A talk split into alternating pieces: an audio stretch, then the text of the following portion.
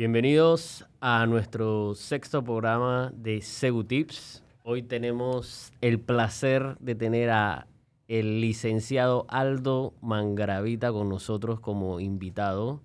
También tendremos a Néstor Santamaría de Óptima Seguros. Eh, empecemos con nuestro invitado estrella, Aldo Mangravita. ¿Qué es lo que es? A ver. Puro término de licenciado. Así es, así es, así es. Aquí es un, podcast primer- serio. Primera vez que me han dicho eso en la vida, pero vamos. Hermano, pero si usted estudió en la universidad, merece que, que le den valor al título ese universitario, tanta plata que se gastó Sí. y tiempo estudiando. A ver, Aldo, cuéntanos un poquito de tu historia, cómo empezaste eh, y cómo has llegado hasta, bueno, hasta ahora que tenemos a Mansa Burger aquí con nosotros.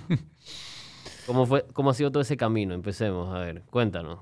Uno, duro. Dos, difícil. Tres, jodido. No, estamos claros en eso, estamos claros en eso. Así es todos los emprendimientos, pero tú empezaste, tu primera experiencia fue en Red Bull, ¿verdad? Sí, no, pero eso es cuando, cuando estábamos pelados, que trabajé en Red Bull un tiempo y después que me salí de Red Bull, eh, eh, ¿cómo se dice? Buscando trabajo, que no encontraba nadie me da trabajo, eh, hasta que la verdad es eso, mi currículum era eh, más, más malo que nada, yo puedo decir. O sea, eso era un currículum vacío, era una licenciatura en universidad y ya, para adelante, pues entonces... Y Red Bull. Y Red Bull, que no sumaba nada. En verdad, ganaba como 250 dólares al mes, o sea, no era nada. Eh, pero bueno, lo que pasó es que me salí de ahí porque tenía que echar para adelante, tenía que ver Claro. cómo hacía más plata. Y me di cuenta, metí currículums hasta por debajo de la lengua. Terminé hasta yendo a un seminario de Herbalife, que nunca me di cuenta, hasta que salió la, el loguito y me paré y me fui. Claro, sabías que era un, Eh, Sí. un negocio No, algo dudoso. Tú sabes cuando te sale eso en el periódico, dije, ¿quieres ganar dinero fácil desde tu casa? Bueno, esa, todas esas cosas las pasé. Y no encontraba trabajo y dije, bueno, a mí nadie me va a dar trabajo, así que me va a tocar hacer mi propio trabajo. Y entre una cosa y otra terminé abriendo un restaurante en el Casco Viejo. Eh, más adelante lo vendí. Claro, Eh, se llama Antigua, ¿no? Antigua, sí, Antigua. Cocina con historia. En eso fue hace 15 años atrás, en verdad. Me Sí. acuerdo, muy bueno, muy bueno. Era frente a la Plaza Herrera. en Plaza Catedral. Plaza la Plaza Catedral. Para los que no se acuerdan muy bien, bueno, es donde quedaba después Red Lion. Ahí sí no me van a mentir que no saben dónde era. Ahí sí se acuerdan, ¿no? Ay, ¿se acuerdan todos? Pero bueno, en, esa fue como que la primera experiencia de negocio personal propio. Me acuerdo el primer día que abrí. Todavía me acuerdo cuando cerré como a las 3 de la mañana. Estaba lleno, me acuerdo esa Sí, primera estaba noche. súper lleno. Cerré a las 3 de la mañana y yo dije, ¿en qué? ¿Aquí se puede decir cualquier cosa? No, sí, puedes decir palabras sucias. ¿En qué c me metí? Dije, Claro, ¿en claro, qué claro. c me metí? Yo no sé qué voy a hacer con mi vida. A mí me habían dicho que tener restaurante era duro, pero yo nunca imaginé lo que era tener restaurante. Hasta que abrí eso. Es más, tú tuviste restaurante después. No, sí. Señores, no es el negocio que ustedes piensan cuando van a un restaurante y piensan que, Que todo se ve bonito. que todo se ve bonito. El dueño del restaurante, si trabaja en el restaurante, Hey. ese man duerme bien poquito. Así mismo, yo me acuerdo que yo me iba a dormir cuando, cuando me iba mal a las 12 de la noche, porque cerraba temprano, y cuando me iba bien entre las 2 y 3 de la mañana. para pararme a las 7, 8 de la mañana, pasé todo al día siguiente, porque en ese tiempo no había plata para gerentes, no había plata para administradores, no había plata para más nada. Entonces aquí éramos gerentes, dueños, eh, cajeros, eh, Comprador. comprador, eh, eh, chofer, lo que tú quisieras, hasta, hasta chef, si es necesario, me explico. y a la misma vez buscando que la gente fuera. O sea, tratando de activar el lugar. Y eso Hacías es algo, todo. y tú sabes que eso es algo que yo estaba hablando el otro día. Hoy en día, a mí me parece que el marketing, todo el mundo la tiene tan fácil. Es mucho Por- más fácil. O sea, antes yo tenía que conseguir quién me hiciera una entrevista por una revista, Claro. cómo salí en un periódico que había que pagar. O sea, que una... Es más, me acuerdo que había una persona que iba a los restaurantes y te hacía un review y si él llegaba te destruía y el restaurante, si salías mal en eso, nunca ibas, nunca sabías quién era, pero y si, y si ahora llegaba... hay- Ahora, ahora nada más pones un post y se acabó. No, y, y- y- y esto es una propaganda gratis eh, de Gusta. Del otro día me, me explicaron más, un poco más el modelo de Degusta, porque Degusta salió después de que tú tuviste restaurante, inclusive después de que yo tuve restaurante. Hey. Eh, Degusta te promueve y puedes hacer las reservaciones a través de ellos y demás, y entonces te promueven a través de descuentos. Sí. Y ellos ganan plata, obviamente, por cada visitante que tienen porque hizo la reserva a través de su página. Pero son todas estas herramientas. Y creo que también ganan plata porque el restaurante, para que te rankeado, Claro. paga mejores opciones y cosas así también, ¿no? Claro, claro, claro. Es como una página amarilla de restaurante. En, estos tiemp- en nuestro tiempo las páginas amarillas todavía eran una cosa. Yo tenía que pagar página amarilla. Exacto. Entonces, eh, estás viendo todos estos modelos que han tenido los emprendimientos hoy en día para los restaurantes y cómo han evolucionado, que, que digo, es algo bueno, ¿no? Hermano, yo iba a radio, yo hacía cabina de radio para hacer publicidad. ¿Y qué, qué es lo que es, mi gente? Los invito a mi restaurante el día de hoy. De todo eso, papá. Si había que hacer malabares, había que hacer malabares porque así es la vida. Y es una cosa que la gente tiene que aprender hoy en día. El trabajo dignifica, papá. Trabajen y hagan lo que tengan que hacer. Punto. Eso es algo muy importante y la gente no sabe. Hay que quemarse las pestañas, papá, para poder conseguir algo en esta vida. No, digo, en- si fuera fácil todo el mundo tuviera... Sí, por eso te digo, hay mucha gente que, ay, yo no hago eso, yo no hago eso, yo no hago eso. Si a mí me tocaba limpiar, barrer, hacer lo que sea, yo lo hago. Y hoy en día todavía lo hago en mis negocios, si es necesario, ¿me explico? Es que toca. Sí. Y de ahí después el restaurante lo vendiste. ¿Qué hizo Aldo? Abrí tu restaurante, ¿Cuál fue? Rutica. Ah, verdad. me acu- Ni yo me acordaba. Fui, fui, fui, fui, fui. Era por aquí mismo, en Marbella. En Marbella, sí. De pizza. De pizza, pizza y pasta, también lo vendí. Me acuerdo, me acuerdo. Y dije, más nunca a un, a un restaurante de vuelta. Después, después- me metí en construcción y me aburrí en un momento y abrí otro restaurante. ¿Qué? Que es hamburguesa vaquera. Y hamburguesa vaquera, en verdad. Bueno, yo tengo una empresa de construcción hace 10 años. Me dedico a la construcción. Eso es mi negocio como principal desde hace muchos años. Tú lo Claro. sabes. Eh, construimos muchas cosas. Sí. Entre ellos, parte de Town Center, los consultorios de Town Center, edificio para empresas Burn, eh, lo que es Matiz, eh, inclusive supermercados, eh, café- farmacias, Café el Café Unido de Argentina. La, es más, la franquicia Sasha Cosmetics la, la hicimos nosotros desde cero. O sea, todo lo que es diseño, conceptualización, construcción, todo. Proyectos privados de casas, apartamentos, oficinas. Por muchos años me dediqué a eso. Y en lo que es la búsqueda de diversificación, abrí hamburguesas vaqueras con mi hermano hace ya como cinco años atrás. Me acuerdo. Eh, Prepandemia, me acuerdo. Sí, sí, sí, sí. Empezamos, empezamos dando, dando tumbos, como quien dice. No, una, no es una, no algo fácil, eh, porque mucha gente puede pensar hoy en día, ay, voy a abrir un negocio de un food truck y ya me va a ir bien. Sí, la verdad que es no, difícil. es ¿no? difícil y, y hay que buscar un nicho, hay que buscar una diferenciación y tratar, tratar, tratar de dar. eh, el concepto por el cual abrimos hamburguesas vaqueras, en principio, más que vender, también era como una protesta social a todo lo caro que había.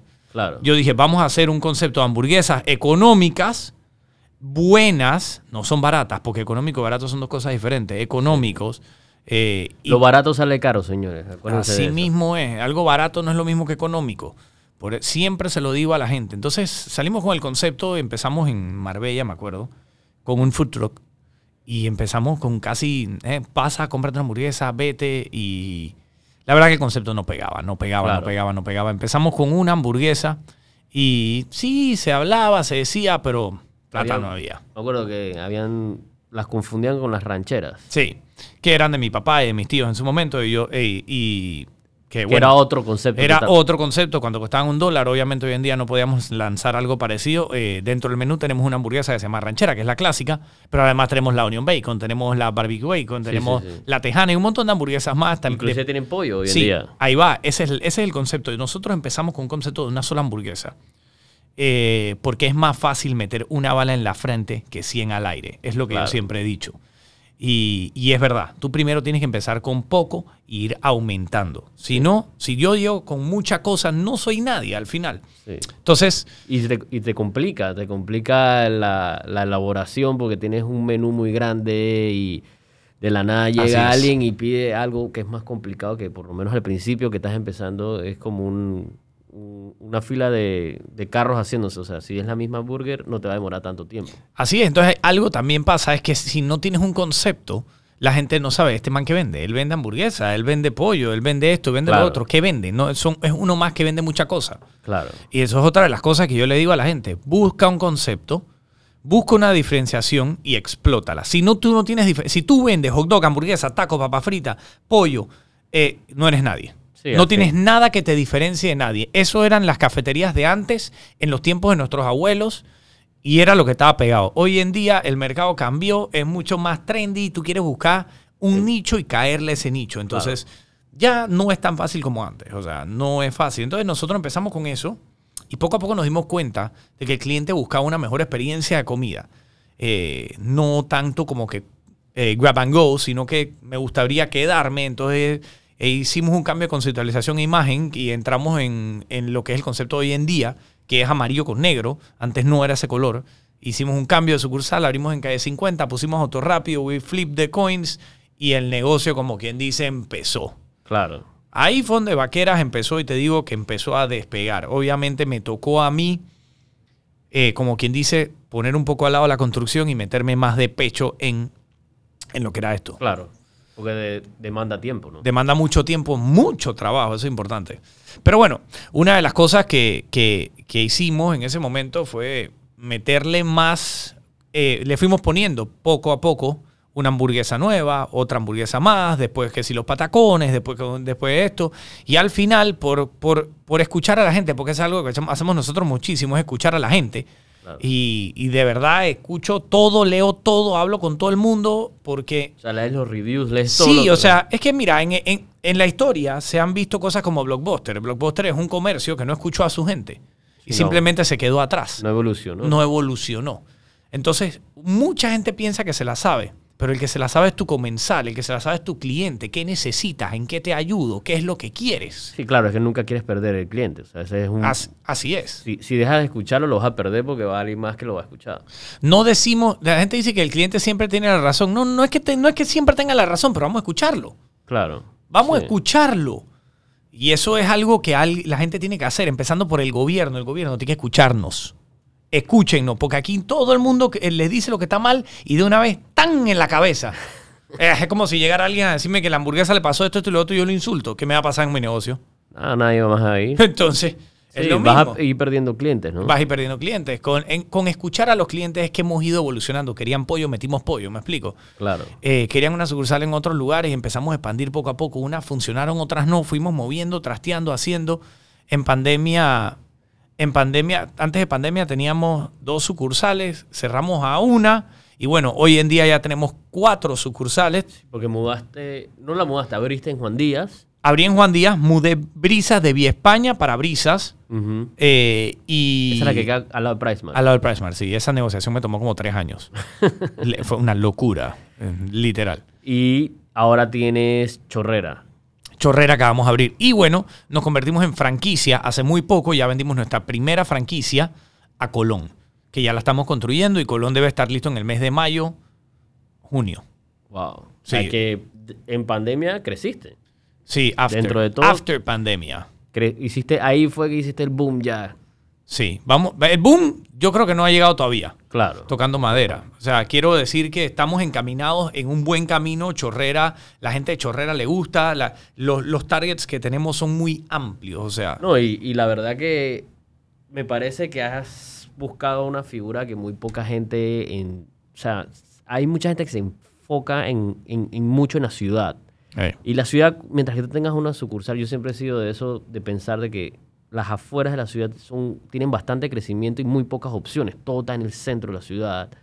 Ya tú ves, bueno, Juan Díaz, Brisas, hay mucha gente que vive en esos lados. sí, mucho. Y ahora en Chorrera, me parece que has, has dado en, en- en buenos, buenos sitios para tener tus sucursales, porque eso no tienes tanta competencia como en el centro de la ciudad. En el Sí. centro de la ciudad, ¿cuántos lugares de, de- de hamburguesas hay?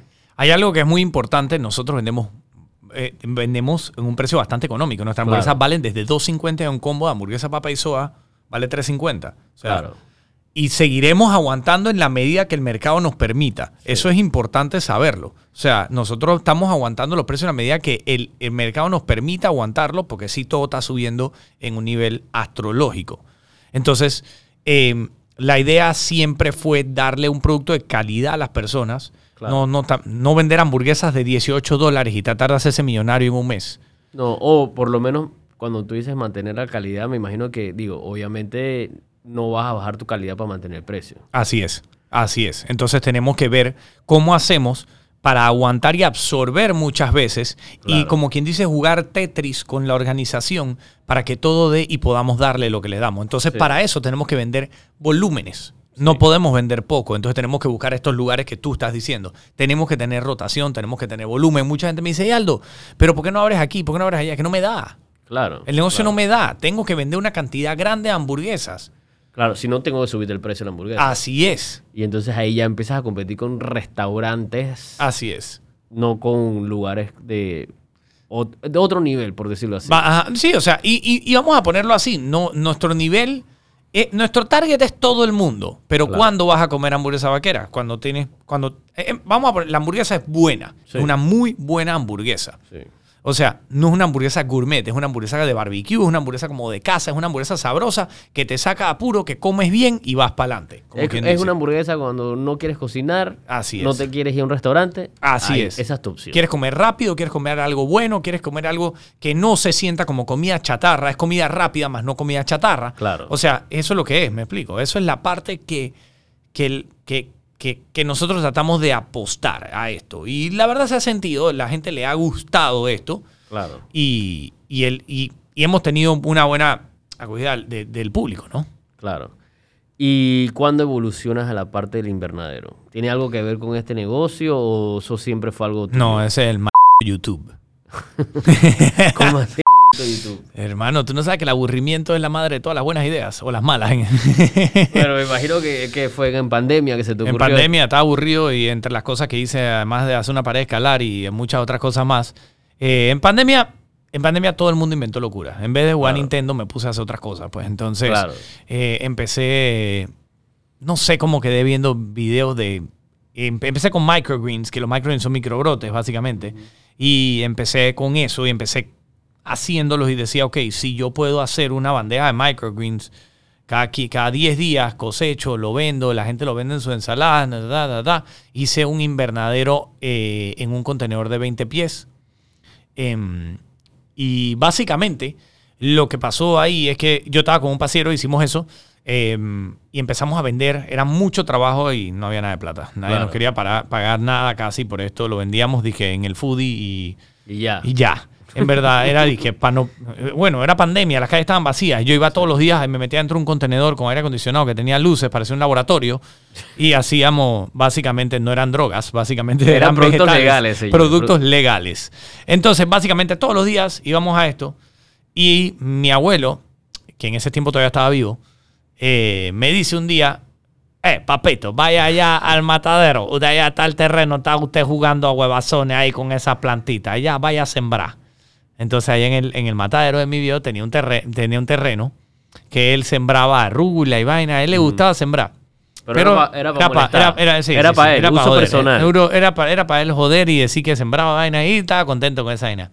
Y entonces, entre una cosa y otra, agarré el terreno y terminé comprando un invernadero por Alibaba, diseñado por mí, construido por mí. Eh, y literal, eh, todo lo hice yo mismo. 800 metros cuadrados de invernadero que... ¿Cómo fue esa armada? Bien, igualito con las instrucciones Alibaba lo pudiste hacer, ¿verdad? Sí, hermano. Eh, abrí el contenedor y habían un poco de tubo y plástico y no había ni una instrucción. ¿Te imaginas que te llega un contenedor de 20 pies, abres eso y tienes todo tu... Yo tengo, como tengo la empresa de construcción, tenía todo mi personal ahí y yo decía, ah, ya, ¿yo en qué me metí? Igual que el restaurante, siempre pasa lo mismo. ¿Y yo en qué me metí? ¿Y ahora cómo armo esto? Todos los tubos se veían igual. Igual que el Todo- Lego, era como un Lego pero sin instrucciones. Sí, era como un Lego sin instrucciones bien caro y bien grande. Y bien difícil. O sea, yo tuve que hacer 71 fundaciones de concreto para cada una de las pilastras que lleva el invernadero. Wow. El invernadero tiene, creo que, 9 metros y medio de alto. Sí. Eh, son 800 metros cuadrados. Yo sabía de invernadero muy poco y menos de lo que iba, o sea, de lo que íbamos a, a hacer, básicamente. Eh, Cuéntanos un poco cómo se... Después de que lo armaste, cuéntanos cómo fue el empezar el invernadero. Me imagino que tienes que mandar, mantener Ok, clima, nosotros, todo. nosotros, el invernadero es un invernadero de clima controlado. Yo me metí en el tema del invernadero y por qué con, en clima controlado, porque te da me- tienes menos riesgo de plagas, tienes menos riesgo de controlas el controlas el ambiente, vamos a ponerlo así. Y, y básicamente soy el primer invernadero de clima controlado en la ciudad de Panamá y que no sé si sea el último porque ningún loco hace esta vaina. Entonces yo me metí en esto eh, y empecé con tomates y pimentones por un agrónomo que me asesoraba, eh, muy mal asesorado, la verdad. Y sí, no sirvió. Entonces, nunca debía haber empezado con tomates y pimentones. El, el nivel del clima de Panamá, de la ciudad, es muy caliente, es muy húmedo. Es un, es, es muy, es un producto muy difícil de crecer. pues. Es- no tanto lo difícil, sino que la humedad de Panamá, con el calor de la ciudad de Panamá, no estamos en boquete, no tenemos frío. Claro. O sea, hace, hace eh, que crea un montón de plagas y cosas. Todo el cultivo se me murió. Eh, el- Aprendiste con los golpes. Eh, Sí, aprendí de varios golpes. El cultivo se murió varias veces. Tuve que, que volver a, ¿cómo se llama? A aprender de cero todo. Em, tuve que contratar otros agrónomos para que, me, para que me asesoraran de verdad y darme cuenta de que el que me estaba asesorando sabía nada y estaba aprendiendo conmigo. Sí sabía, sí O sea, sí sabía, estudió, sí estudió. estudió. Ajá, pero nunca había... Está el- nivel de práctica. el nivel de práctica, yo fui su práctica, ¿no? Imagínate su primera experiencia. Sí, pues. me salió bien caro ese estudiante, ¿viste? No aprendió nada. El y yo soy el estudiante más caro aquí, porque yo soy el que más he metido plata en eso. Pero, pero- bueno, empezaste con eso, ajá, continúa. Entonces, cuando cae la primera plaga, la segunda plaga, no me acuerdo qué número de plaga cae, eh, hacemos esto y me recomiendan básicamente. Yo empecé con, la- eh, con las redes sociales a mostrar un poco el invernadero. Sí, sí, lo vi, lo vi. Eh, Vi los productos, se veían bien. Sí, o sea, sacábamos pimentones, tomates, eh, lechuga, eh, eh, eh, traté todo lo que tú te puedas imaginar. O sea, traté hasta brócoli, eh, traté albahaca, eh, traté mm, hasta guandú sembré una vez. O sea, de toda, de toda cosa, cebollina, o sea, tengo más semillas ahí tiradas que no te pueden imaginar. Entre ensayo y error, la lechuga Fue la que te empezó a dar. fue la que empezó a darme menos problemas, a dar, sí, menos problemas.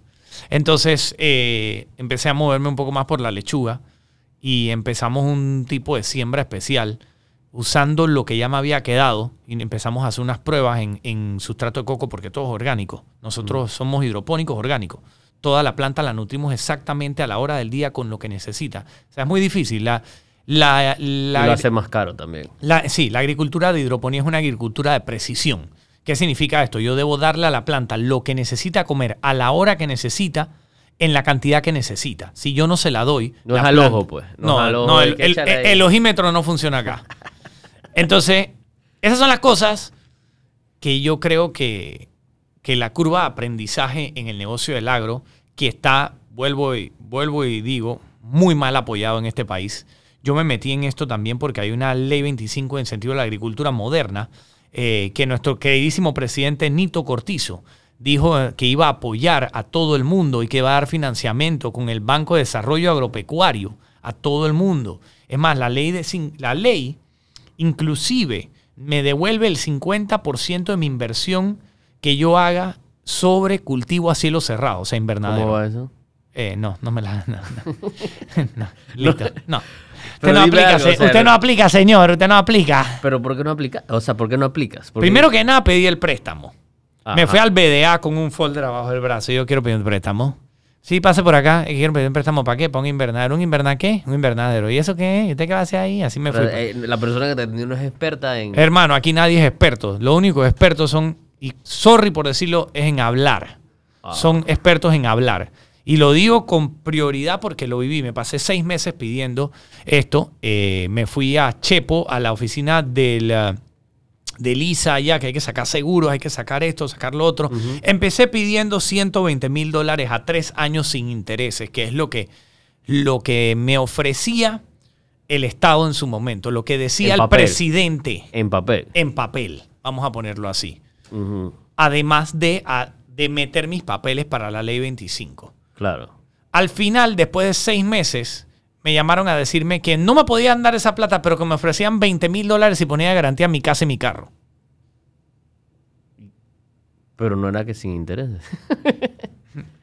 A un año con intereses del 3% y poniendo en garantía mi casa y mi carro. Yo le dije, ¿y qué llevo con 20 mil dólares aquí? Exacto. Nada. O sea, no, no, no, no hay que ser un genio, pero tu casa vale más que 20 mil dólares. No solo eso. Cualquier casa. Ajá, el carro eh, también. O sea, y no solo eso, pero ¿qué hago yo con 20 mil dólares en un invernadero de 800 metros cuadrados moderno que tiene sistemas de riego, que tiene sistemas aeropónicos? ¿Qué, cómo, qué, qué me compro? ¿Qué hago con eso? ¿Qué hago con esos Sí, 20 mil dólares? Realmente eso no es un incentivo. Pienso yo, o sea, que eso que te financia, dos meses de costo. Eso no te financia nada. Porque no te, porque, y además, después me negaron el- el- la ley 25 porque la ley está en revisión, así que no estamos haciendo nada. O sea, que la ley no la han pasado todavía. No la pasaron, pero está en revisión. Y además de eso, que la ley no está, mi invernadero ya estaba construido. Entonces, usted no aplica porque ya lo construyó. Usted tenía que venir antes. Ah, ah, porque ellos tenían que ir a tomar fotos mientras que lo estabas haciendo, me imagino. Alguna, Ajá, algún, algo... Algo ilógico, porque ellos no me van a decir a mí cómo hacerlo porque no saben, Claro. pero es que no aplica ya. Pero como todo en este país, hermano, aquí andamos por la libre. Eh, Panamá, yo lo he dicho, es el país que no te quiere aquí como comerciante. Es muy difícil hacer negocio y todos los días en los negocios lo veo. O sea, en construcción, en el restaurante, en el invernadero, el apoyo es mínimo. O sea, en vez de decir, señor, yo veo que usted trata, que está tratando, venga para acá, vamos a ayudarlo. ¿Qué necesita? Sí, digo, son, pienso, yo siempre he sido de pensar que los pequeños y medianos comerciantes somos el- la estructura, el, por decirte decir, la columna vertebral de la economía, Así es. pero somos los que somos más castigados por las leyes y demás. Las grandes empresas le dan excepciones, esto, lo otro, y a las pequeñas y medianas empresas son las que las castigan con todas las subidas de, de que hay, de impuestos, No, y no, y no solo eso. Yo me he puesto a pensar, eso que tú estás diciendo ahora, cuándo eres pequeño, cuándo eres mediano y cuándo eres grande. Eso es algo que define mucho si te pones a pensar qué es una empresa pequeña, qué es una empresa mediana y qué es una empresa grande. Sí, lo define la cantidad de colaboradores y lo define la cantidad de facturación.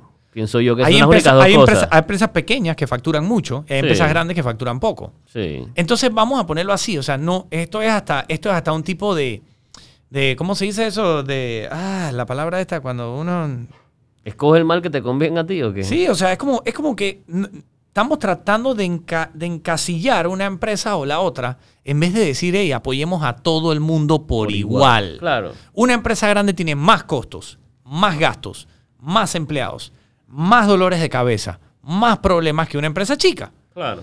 Entonces, ¿por qué si cuando soy chico me apoyas y cuando soy grande ya me dejas apoyado? Cuando soy grande me apoyas y cuando soy chico no. Entonces, hey, apoyen a todo el mundo. Así que es lo que yo he dicho siempre. ¿Por qué tenemos que vivir de favores? ¿Por qué tenemos que vivir de, dale, tráelo, yo te ayudo? No, ayuda a todo el mundo. Claro. Ayuda a todas las personas por igual. Sea, básicamente haz la función que, Que te toca. Exacto. Que deberías de hacer sin pedir, sin yo tener que pedirte, hey, por favor, Sí. ayúdame. Ajá, así es. O sea, tú, tú, tú estás en, en un puesto para algo, ¿me explico? Claro. Entonces, es como, yo lo veo todos los días en los diferentes negocios y es frustrante, es frustrante, esa es la palabra más grande aquí, eh, hacer negocio en un país que te mete el pie todos los días, todos Claro. los días. O sea, yo no he recibido una llamada en mi vida que me diga, oiga, señor Aldo, venga, ya veo que usted contrata, en, en la empresa de construcción yo en su momento tenía 50 personas trabajando para mí. Claro. La construcción cayó. Hoy en día no le puedo dar trabajo a esa gente, ¿me explico? Eso, eso tienes que agradecerle a, a, a- a Varela, ¿no? No, es que ese, entre Varela y el COVID se, se tiraron este país por, el, por donde vengan, pues. Sí, la verdad que la construcción hoy en día, yo creo que todavía ni siquiera estamos a un 30% de. No, y, y no creo que suba. O sea, quiere que te diga la verdad. Los costos hoy en día de construcción son muy altos. La mano de obra está alta, pero lo más alto son los materiales. Están volando. No, no, pero y ahorita acaban de pasar que en el 2023 eh, todos los que son parte de Suntrax tienen una subida de salario. Mm, Esto todos los años. No, sí, pero es increíble. O sea, básicamente están incentivando a que la gente no estudie. Así ¿Cómo es. es posible que...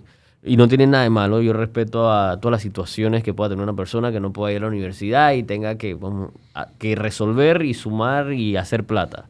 Pero no puedes tú incentivar que una persona sin un título universitario, por ejemplo, un arquitecto gane menos plata que el ayudante del capataz. Es que no, es que, es que te lo pongo así. Aquí lo que estamos incentivando es a la mediocridad en el sentido de que no me capacito más para ganar más, simplemente págame más, porque sí. Entonces es lo mismo que yo digo, ¿por qué tenemos que pagar más por una persona que está haciendo lo mismo? Si tú me vas a, a producir más, yo te pago más. Sí, y es una rueda, que es un engaño total, porque esa persona va a ganar más plata, sí, pero ¿qué va a pasar? El dueño de la obra va a subir los precios de venta. Claro. Porque él no va a perder plata. O sea, esa- eso es ilógico. Y a su misma vez, eh, el que hace el súper... Sí, pero eso merma las ventas. Entonces, si Sí. merma las ventas, él dice yo no construyo más.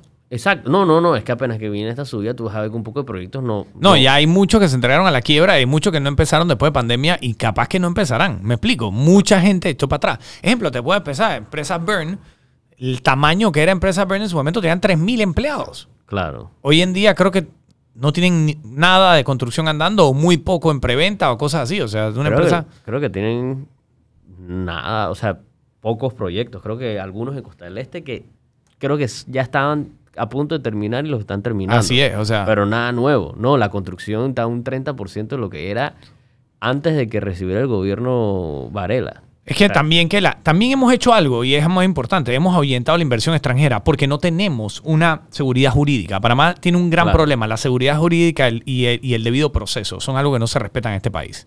Entonces, si tú vienes de afuera y tú vienes a invertir en Panamá y lo primero que tú ves es que no hay seguridad jurídica y que aquí es pura coima, o si no, más que nada yo no le llamo coima, le llamo extorsión. Sí. Porque, ejemplo, me pasó en Chorrera, me estaban extorsionando para ponerme el cable. Ah, no, sí. No era, no, era el- La luz, la luz, Para ponerme el cable me querían sacar, la luz, perdón, me querían sacar 75 dólares. Pero si yo le estoy pagando por la luz. No, y tú estás pagando por el costo que te la conecten, porque aparte de eso, el primer mes te cobran más. Así es. Entonces, y así con muchos otros servicios y en cada una de las sucursales.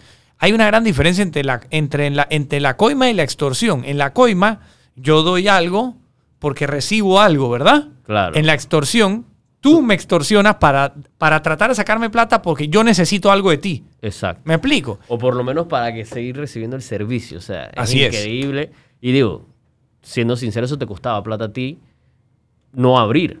Porque tú Sí. necesitabas abrir para facturar, para poder pagar tus cuentas. Sí. Y que venga alguien y te diga, hey, si no me das 70 dólares no te la conecto. No, no hace lógica. Mira, los empresarios somos los caballos que jalan la carreta. Sí, sí. Y, si no, y si el gobierno no los apoya, no, No. va para ningún lado. No, se van a quedar sin... sin- La recaudación fiscal baja. Hoy en día estamos llenos de informales porque la formalidad es muy cara y casi imposible. Te piden cosas que no puedes conseguir y no puedes hacer. Entonces, hoy en día, después de la pandemia, la informalidad es altísima. O sea, yo tengo también una planta de producción de, lo que, de New Boost que lo hacía en la pandemia. Yo solicité, yo hice una planta para eso y solicité el permiso de planta para poder hacer eso. Todavía estoy esperando una inspección de planta, ya la compañía quebró.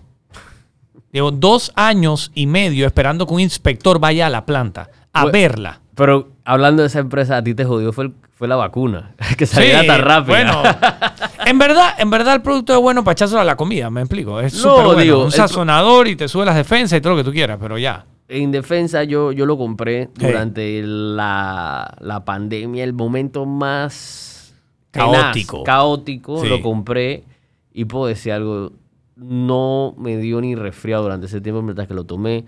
Pienso yo que todavía puedes tratar de vender el producto como un producto para el, tema de resfriados, porque ya obviamente el COVID se ha vuelto un resfriado. Sí, ya es un resfriado. No es es que- más, en antes me- No es que no te vaya a dar, eh, es que con eso tienes el sistema inmune más arriba y te da, pero no te da tan fuerte. Así es.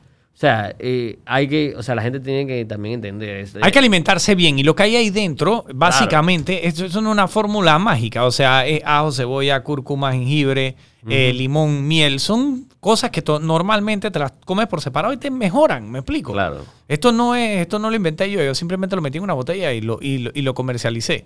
claro. Y en verdad, eh, si la gente lo tomara normalmente, todo le va mejor. ¿Me explico? Sí, es como la vitamina C. Ajá, sí. es como lo una vitamina C. Es lo mismo, exactamente lo mismo. Mientras que tú tomes vitamina C, sí, puede que te resfríes y demás, pero te va a dar Pero yo no entiendo. Yo tengo un pasero vacunado ya tiene tres veces COVID. Me acaba de escribir ahorita de que estoy en, estoy en mi tercera cuarentena. Es que tres COVID, ah, huevo. O sea, Pero ese man donde vive, en el hospital. Ush, yo sí, hermano, ¿usted qué anda? ¿Usted qué anda? él, eh, yo creo que ese tipo anda lamiendo los tubos del hospital. No, hombre, no, yo no sé. O sea, tres veces COVID, compañía. A mí que me ha dado como dos, yo creo. No, o sea, de nada. Sorry, pero eso es casi. Él tiene que ir a Telemetro Reporta a dar una sí, entrevista. o sea, ya. Yo O, dije, eh, hermano, ¿usted qué? O la próxima me avisa quién es para yo entrevistarlo, porque esa área es increíble. Nunca he visto a alguien que le dé COVID más de dos veces y las dos. O sea, la única eres tú y te dio, apenas que llegó COVID a Panamá, a ti te dio. Ajá. Y te dio. Tú dices que te dio, pero Oh, no sí. sabes si te dio. Claro, fue- yo, yo me sentía igual. Y fue como en diciembre, ¿no? Ajá, sí, sí. Yo me sentía igual. Que en diciembre a todo el mundo nos Es dio que COVID. escucha, y esto es algo A fact. todo el mundo nos dio Empieza a ver los números, ahorita para medio año vuelve y sube. Cada seis meses Sí, perdemos inmunidad sí, sí. y sí. punto, es un resfriado más. Vamos a venir en subidas y bajadas, subidas y Ya, bajadas. y subidas y ayer bajadas. empezaron a subir los casos. Creo ¿Viste? que llegaron a 900. Una ¿Viste? Ahí está, ya viene para arriba. Sí, y, y es normal, pero yo espero que no vuelvan a caer en el pánico ese de cerrar el país. Es que ya no se puede, ya es endémico. Tenemos que vivir con esto y punto. Digo, eh, la gente ya se está poniendo las vacunas, pero tampoco le puedes pedir a la gente que se ponga tantas vacunas. Yo pienso que tampoco es bueno para el cuerpo. O sea, no soy un experto. Yo tampoco, pero, Pero- ya, o sea, ¿hasta cuándo? O sea, es como le decía, o sea, como le decía a mi mamá el otro día, una pregunta, ¿cuántas, ¿cuántas vacunas tú te has puesto de refuerzo de la fiebre amarilla? Ninguna. Exacto.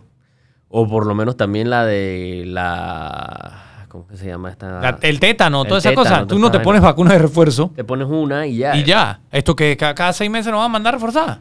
Año Sí, 2052. ¿Cuántas vacunas llevas? 457. Sí, y para acabar de todo es que, que el virus evoluciona y esto y lo demás. Todos los virus Ni evolucionan. los Pokémon han evolucionado tanto como este virus, papá. Ni Pikachu sabe lo que No, pasaba. pero mira, una prueba de que la vacuna que por lo menos nos tocó a nosotros, gracias a Dios no nos pusimos la de los chinos, eh, es la situación en China. Mira China, eh, ahora 43 millones de personas en cuarentena. Ahorita. Ahorita, Ah. sí. Ahorita había 43 millones de personas en China. Yo la verdad ya ni veo noticias. Suficiente No, tengo en, lo- y- en el trabajo. Y eso, es lo próximo que nos, más. y eso es lo próximo que nos toca, que es lo que tú estabas hablando en antes con el tema de la construcción, los materiales y demás. China, los materiales van a costar el triple. O No, es que ya, ya no, es que cuando los contenedores cuestan más que la mercancía que va adentro en ese momento, todo se fue a la tetra. Sí, ¿no? Y lo que sí es que va a evolucionar de vuelta al mercado como a los 80, que era un mercado de alquiler, porque no sé cuánto va a costar un apartamento con todo... Sí, no, ya es todo- imposible. La construcción nueva es muy cara. Los apartamentos viejos van a subir de valor Exacto.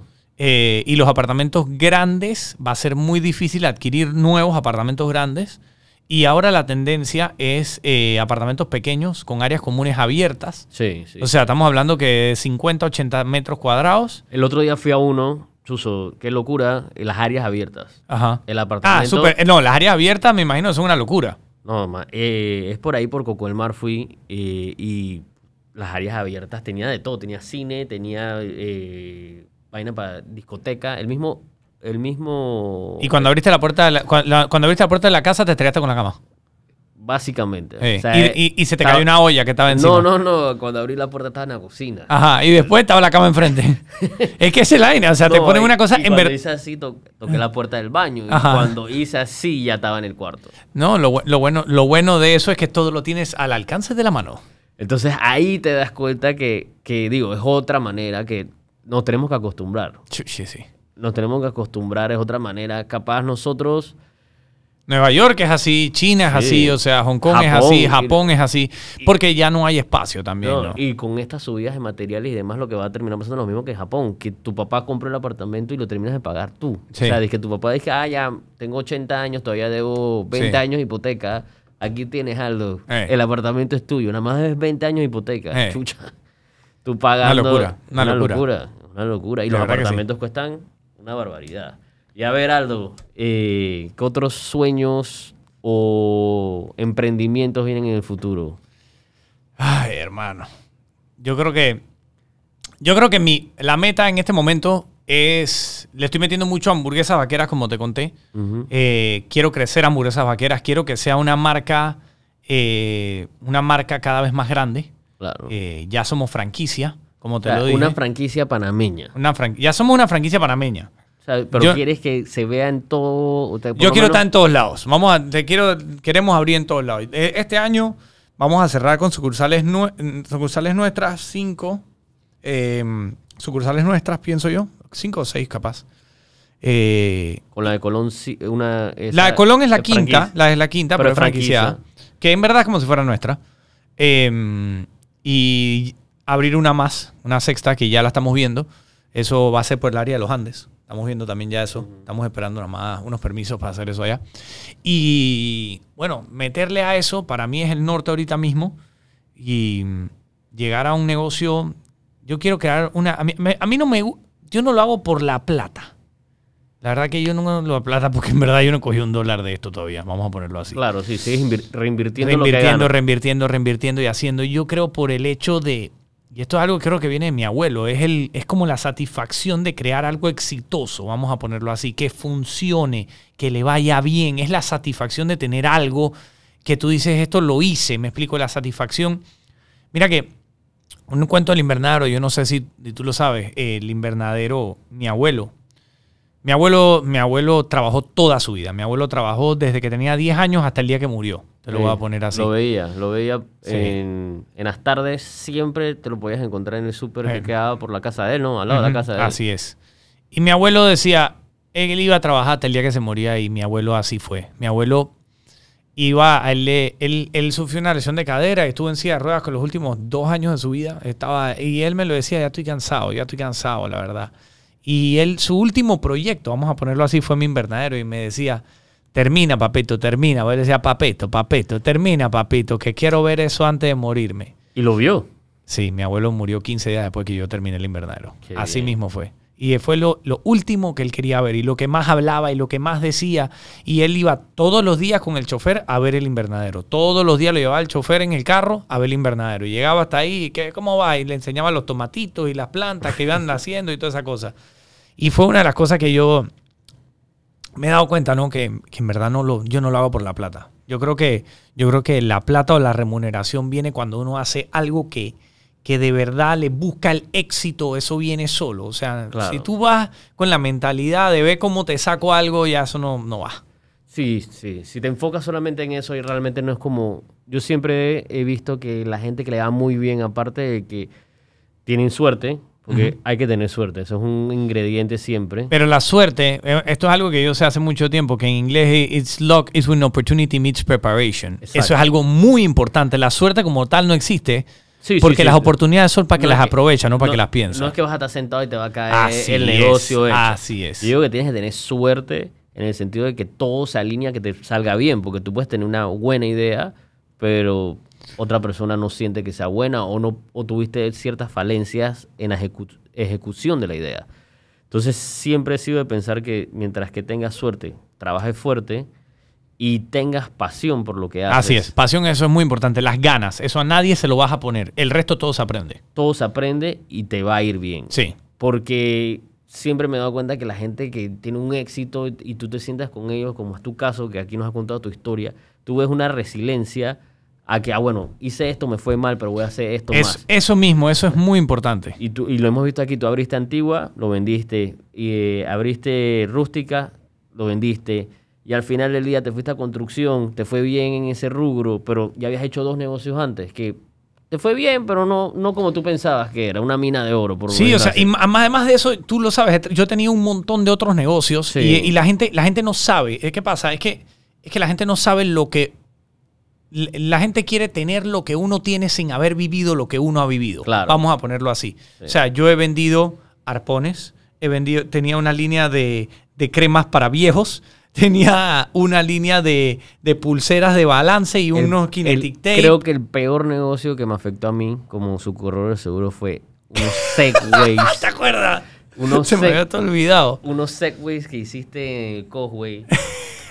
Ey, esa vaina se Eh, Teníamos caía. el punto de alquiler de Segway, ¿ah? El negocio brutal hoy en día, por, con toda esta vaina de la movilidad eléctrica y demás, hubiera sido un boom. Eh. El problema es que lo viste haber hecho en la cinta costera, que la gente se estrellara contra la pared, no que los tirara En ese tiempo no teníamos la cinta costera. Ah, en ese tiempo no tenía El boom era el coso y el coso ahí estaba booming, booming, booming. Me fui a China y traje un poco de un contenedor lleno de esta vaina y pusimos el Y querías después traer scooters. En ese tiempo. No, traje eléctrico. unos scooters y me los comí. Ah, un los contenedor eléctrico de scooter que me traje y, me los comí. ahora, sácalos ahora. Es el No, momento. eso lo vendí, lo tuve que rematar. Eh, Cuando estaba en China, el man dije, no, de tú que le scooter, scooter, dos olas la batería, buenísimo. Llegaba acá, 35 minutos, me la que me doló.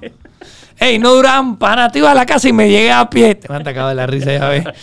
Ey, yo, y me iba, ey, yo iba en el scooter, yo con el scooter, chichi, voy a, voy a ser millonario. Ahora ese contenedor lleno de scooter y vaina. Wow, en mi scooter y vaina. Y dije, esta batería como que no le dura nada, loco. Y volví a pie para la casa, loco.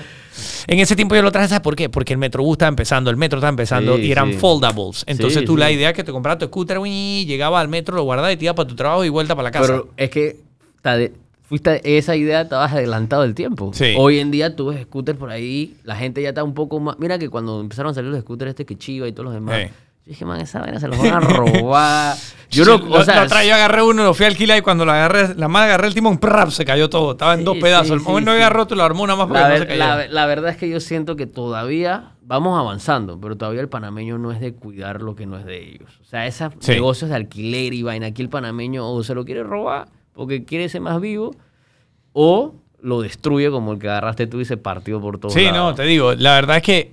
Pero mira, todo en esta vida pasa por algo y, Sí, todo, sí, y yo sí. siempre digo que hasta cuando uno pierde, uno gana. Tú tienes que aprender... Yo también gané experiencia para, antes de asegurar tus negocios, averiguar bien dónde estaban localizados, porque esa vaina fueron como cinco. Sí, y fueron Cinco. como dos en un día. Exacto. Dos en un día, que te llamé la primera, te llamé la segunda y que se fue otro. Sí, sí, sí, sí, sí. La Eh. verdad, por lo menos gracias a Dios, No. la gente, Aldo, Sí. hizo lo correcto, estaba asegurado. Sí, en verdad estaba asegurado, su- es verdad. protegió su inversión y la gente estaba tranquila porque se caía, le cubría su raspada, su Sí, vaina. O sea, sí, que al final sí. del día, Aldo estaba bien. O sea, yo me sentía bien porque yo hice mi trabajo bien, que es proteger la inversión de Aldo y aparte de que no tuviera una lesión financiera de una demanda de Es más, ahorita tenemos que hablar una vaina de unos negocios de camper que voy a poner alquiler. Necesito, Ah. que, me, necesito que me los Necesito que asegure, me expliques ¿oíste? bien esa vaina.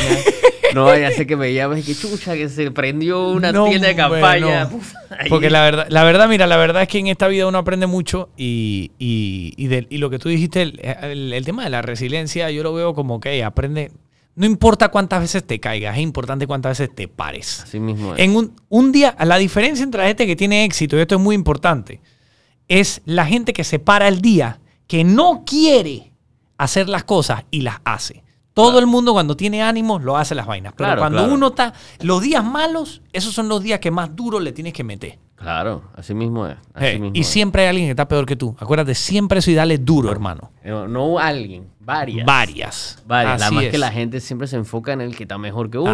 Así es. Y a veces ni tan mejor que tú, que tú estás. Así es, no todo lo que brilla es oro. Así mismo es. Pero Eh. bueno, eh, entonces los planes a futuro, sexta sucursal de eh, hamburguesas vaqueras. Eh, ahí vi que hoy estabas haciendo un concurso Sí. que te comenté antes que lo hicieras al principio. No sé si quieres mencionar el concurso. Sí, vamos a hacer. Lo que quiero hacer es sacar una línea de camisetas, pero más cool. O sea, como que. La verdad es que Vaqueras quiero que sea una marca cool. Vaqueras es más que una. más- Vaqueras es más que hamburguesa, es una marca. Estamos Claro. trabajando en marca. La crear una marca para, para la gente, para que lo que ellos quieran, tratar de ir a los lugares que ellos quieren, hacer una marca para ellos. Como te digo, lo escuchamos mucho. Entonces, quiero hacer un suéter pretty, no el mismo suéter de Mansabure, que está cool, pero un suéter con diseño de vaqueras y algo Para que la gente se lo ponga, que tú los veas y que... Claro, que cuando- guste. Así como cuando se puso de moda es que el suéter del hard rock. Ajá. Que la gente así. andaba con sus suéteres No, yo no ahí. creo que voy a hacer hard rock, pero por lo menos para que la gente que lo quiera tripear y tiene su suéter. Y la idea es que un par de diseñadores metan su diseño y el que se los gana se le va a pagar el diseño, los tres más votados, y lo vamos a producir y lo vamos a tener en las sucursales como merchandising de vaqueras. Eso está brutal. Sí, esa es la idea, meter y, y tirar para adelante esto, ¿no? Yo quiero que la gente vaya, tripee vaqueras y tripee todo lo que hacemos, güey. Está cool. Bueno, Aldo, te agradecemos tu tiempo. Te agradecemos que hayas venido acá, nos hayas contado un poco de tus experiencias. Gracias, gracias, gracias. La verdad es que disfrutamos mucho, así que nos vemos la próxima. Dale, después yo te voy a invitar a mi podcast, Espero que me invites. el Manso Podcast. Espéralo pronto.